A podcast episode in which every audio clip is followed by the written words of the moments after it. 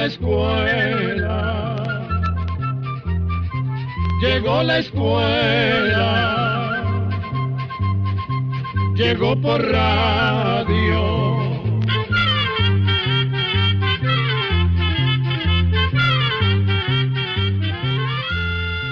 El Instituto Centroamericano de Extensión de la Cultura presenta su programa Oigamos la Respuesta. Compartiremos con ustedes las preguntas de nuestros oyentes y daremos las respuestas a sus inquietudes. Mándenos sus preguntas al apartado 2948-1000 San José, Costa Rica. También puede enviarnos sus preguntas al correo electrónico icq.org o encuéntrenos en Facebook como Oigamos la Respuesta. O llámenos por teléfono código de área 506, número 2225-5338 o 2225-5438. Doña Luisa, qué bueno que me la encuentro. ¿Va para el trabajo? Ay, don Juan, tanto tiempo sin verlo. Sí, voy para el trabajo. Pues viera que quería hacerle una pregunta y de ya que vamos los dos caminando, pues así usted tal vez me pueda contar lo que yo le quiero preguntar. Bueno, don Juan, vamos a ver si puedo contestarle. Es que viera que acomodando unos papeles me encontré con una revista que estaba muy rota, pero había un pedazo de fotografía de un pajarote con plumas y el título decía, uno de los gigantes de la Tierra que no vuelan. Pero solo eso había y quedé muy intrigado. Primero porque los gigantes no existen y después porque ese animalote me llamó mucho la atención. Y aprovechando entonces que me lo acabo de encontrar, y usted que sabe tanto de animales, tal vez me pueda contar un poquito.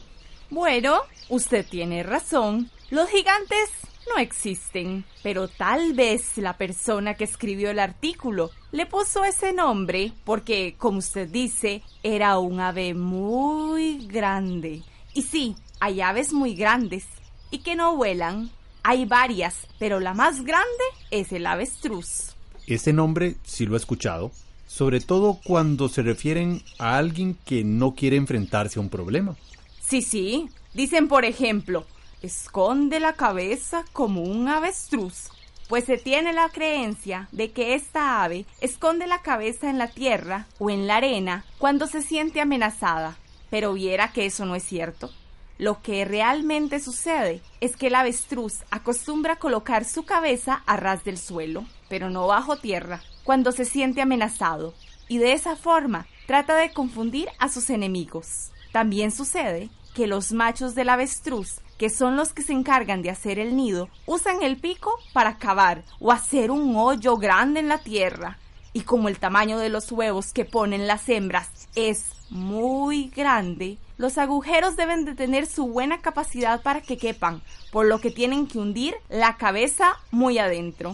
Y por si eso no fuera suficiente para confundir a la gente, también se ha visto que los avestruces apoyan la cabeza en el suelo para calentar la nidada. Pues entonces seguramente esa fue el ave que vi.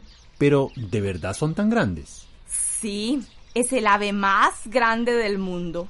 Los machos pueden llegar a medir 2 metros con 75 centímetros de alto y las hembras 1 metro y 90 centímetros. Eh, ya veo por qué este señor escribió gigante. Tenía razón, pero con ese gran tamaño deben ser lentísimas. No, no, al contrario, don Juan. Aunque el avestruz no puede volar, puede correr y alcanzar velocidades de unos 80 kilómetros por hora. Claro que esta velocidad no la puede mantener en carreras largas, pero es capaz de correr a una velocidad de unos 40 kilómetros por hora durante unos 20 minutos. También en muchos países los montan y hacen carreras. Caramba, como dicen, le ponen bonito. Y antes de que se me olvide, usted me dijo que los huevos eran también muy grandes. ¿Cómo de qué tamaño son, doña Luisa? Tienen de 15 a 20 centímetros de largo y son de color marfil. Pesan aproximadamente medio kilo. Habría que juntar unos 24 o 25 huevos de gallina para igualar el peso y el tamaño de un solo huevo de avestruz. Jamás me hubiera imaginado que había huevos tan grandes. ¿Y cuántos pone la hembra? Me imagino que pocos. Pues no, don Juan, no ponen pocos, son como doce. La hembra pone un huevo cada tercer día y cuando junta los doce comienza a empollarlos. Pero también el macho ayuda en esta tarea. En realidad es el macho el que los empolla por más tiempo. Los polluelos tardan de 39 a 42 días en romper el cascarón. Imagínese que el cascarón de sus huevos es tan grande y tan duro que algunos pueblos de África los usan como olla para cocinar o como tinaja para guardar agua. Como usted me nombró esa tierra, me imagino que el avestruz es de allí. Sí, es nativo de África. Y en esas regiones africanas la gente persigue con afán sus huevos. Me imagino, doña Luisa, que con un solo huevo puede comer una familia grande. Pero dígame una cosa, ¿quién se encarga de cuidar a los polluelos? Lo hacen entre los dos, los machos y las hembras. Pero aquí pasa algo muy interesante. Como los avestruces viven en manadas, pueden reunir polluelos de varias familias para cuidarlos. Y eso, por lo general, trae enfrentamientos y pleitos entre las familias de avestruces, pues cada pareja quiere tener el derecho de crianza. Y dígame una cosa, doña Luisa, ¿va con tiempo? Porque Dey la puedo invitar a tomarnos un cafecito aquí en esta soda y de una vez escuchamos esa canción que es muy bonita. Ay, don Juan, eso sí que me gustaría. Nadie sabe lo que quiere, cómo está la situación. Unos cuidan lo que tienen y otros piden a montón. Los de mucha obligación, sangre lo que están sudando. Ya saben lo que le espera, que sigue trabajando. Muere como el avestruz, clavado sin compasión. Amanece un día cualquiera y queda sin explicación. Después viene otro problema, el de la liquidación. Mientras que llega ese día, aguanta sin compasión. Ya se acabó la panela, se enfermaron los chiquillos. Parados en las esquinas, hay que vender cigarrillos.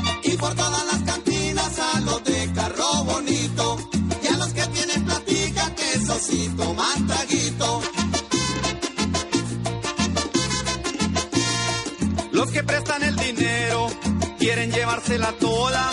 Intereses despiadados, sin compasión ellos cobran. Las muelas y las aretas, todo queda en hipoteca. Y hay que cantar en los buses, echando mucha carreta.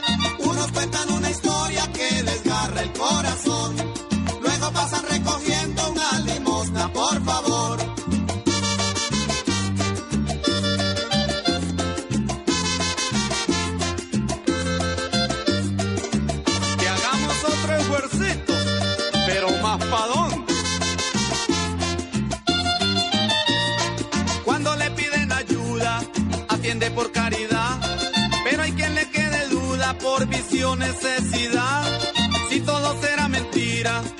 la miseria es verdad, el campo se quedó solo y la ciudad no aguanta más.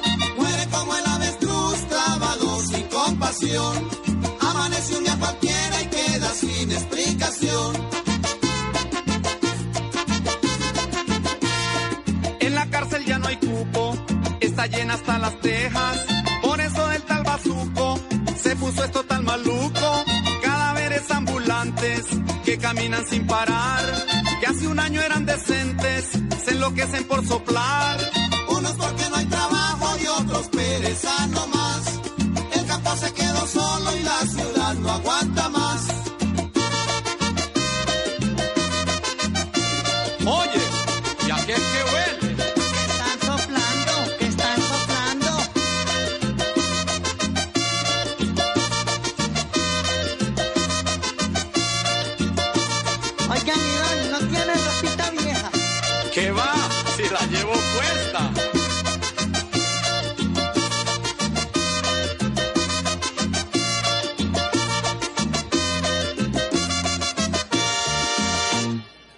Pues sí, qué bonita esa canción.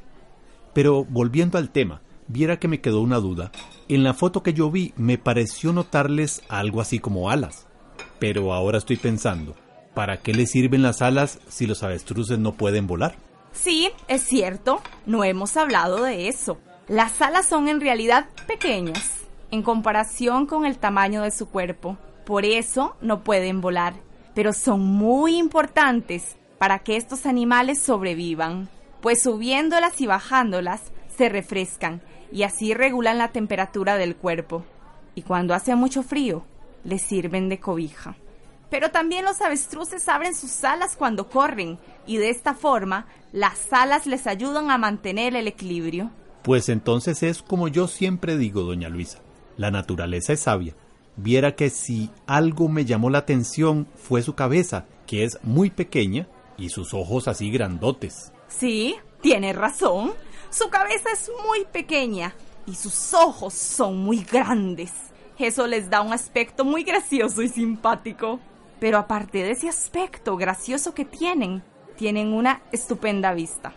Y yo me imagino que teniendo buena vista y siendo tan altos, pueden vigilar fácilmente a su alrededor.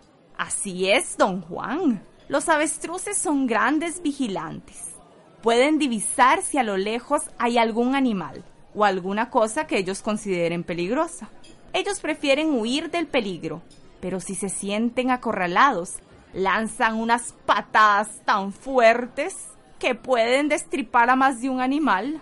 Y ya que estamos hablando de su aspecto, además de tener la cabeza pequeña y los ojos muy grandes, tienen el cuello largo y sin plumas. Ese cuello es muy flexible y por eso pueden bajarlo para pastar o alzarlo para llegar hasta las hojas y los frutos de árboles y arbustos.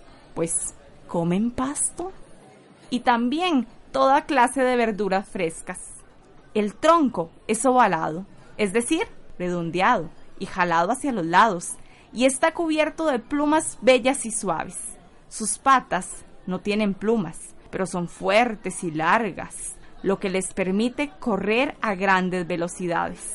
Ah, y se me olvidaba contarle, el avestruz tiene unas patas muy especiales, pues al final de cada una tiene dos dedos con una garra de cuatro pulgadas en cada uno. Se cree que teniendo las patas de esa forma puede apoyarse bien en el suelo y así alcanzar altas velocidades, pues las garras le sirven de tracción, o sea, de agarre y empuje. Y ahora que habla de las plumas, eh, doña Luisa, ¿de qué color son? Mm, su inquietud sobre el color de las plumas del avestruz me sirve para contarle el cuento entero. Vea, en la mayoría de las aves es difícil reconocer la diferencia entre machos y hembras. Pero con los avestruces la historia es distinta porque las hembras tienen sus plumas de un color grisáceo y los machos las tienen de color negro con una vistosa cola blanca. Esa cola les ayuda a alardear o llamar la atención cuando intentan cortejar a las hembras y también son muy cotizadas por su belleza. Mire qué cosas. Esta canción sabe cómo se llama, doña Luisa. Se llama Emociones de Avestruz. Es de un grupo español que aquí no es muy conocido, pero es muy bueno. Se llama Yo Soy Ratón. ¿Por qué no la escuchamos y después ya seguimos camino? Ay, me parece perfecto. A veces tengo miedo y meto el futuro en un agujero. A veces por la rabia mi pico moreno estalla.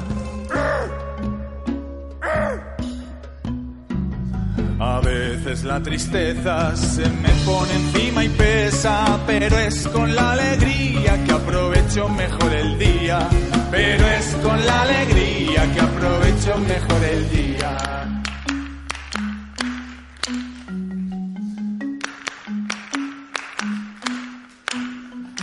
A veces tienes miedo y metes el futuro en un agujero. A veces por la rabia tu pico moreno estalla. A veces la tristeza se me pone encima y pesa, pero es con la alegría que aprovecho mejor el día. Pero es con la alegría que aprovecho mejor el día.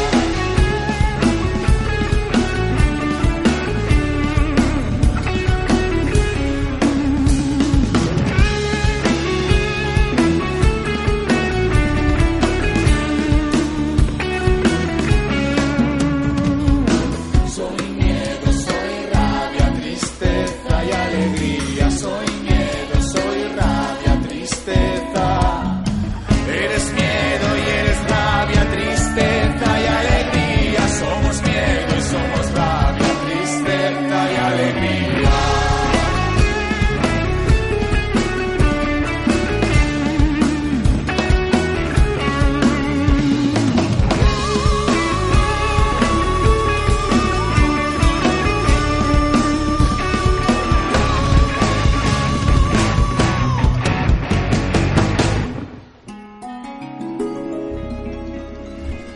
Doña Luisa, que yo sigo dándole vueltas a las alas. Por más que usted me ha dicho que son importantes para que este animal se enfríe y mantenga el equilibrio cuando corre, lo cierto es que no le sirven para volar. Entonces, ¿por qué el avestruz nació con ellas? Creo entender su duda, don Juan. Antiguamente los avestruces sí volaban. De los antepasados de los avestruces, que sí podían volar, no se sabe mucho. Pero las personas que los han estudiado creen que eran animales más pequeños y de alas muy largas. Pero con el tiempo, estos animales se fueron haciendo más corredores que voladores. Como usaban más las patas que las alas, poco a poco, las alas comenzaron a debilitarse y a hacerse más cortas, mientras que las patas se fueron haciendo más largas y más fuertes, y así llegaron a convertirse en los avestruces que conocemos hoy. Ya decía yo que algo así tenía que haber pasado, porque si no, ¿para qué tenían las alas? Pero bueno, ya llegamos a donde trabaja usted, y más bien así nos acompañamos un poquito rumbo al trabajo. Muchas gracias, doña Luisa. Ay, no se preocupe, si a mí me encanta este tema, y hay también otras aves que no vuelan, y de eso podemos hablar otro día. Perfecto, y muchas gracias. Y ya la buscaré yo un día de estos para seguir hablando. Y así llegamos al final del programa del día de hoy. Mándenos sus preguntas al apartado 2948-1000 San José, Costa Rica. También puede enviarnos sus preguntas al correo electrónico icq.org o encuéntrenos en Facebook como Oigamos la Respuesta. O llámenos por teléfono, código de área 506, número 2225-5338 o 2225-5438. Recuerde que comprender lo comprensible es un derecho humano.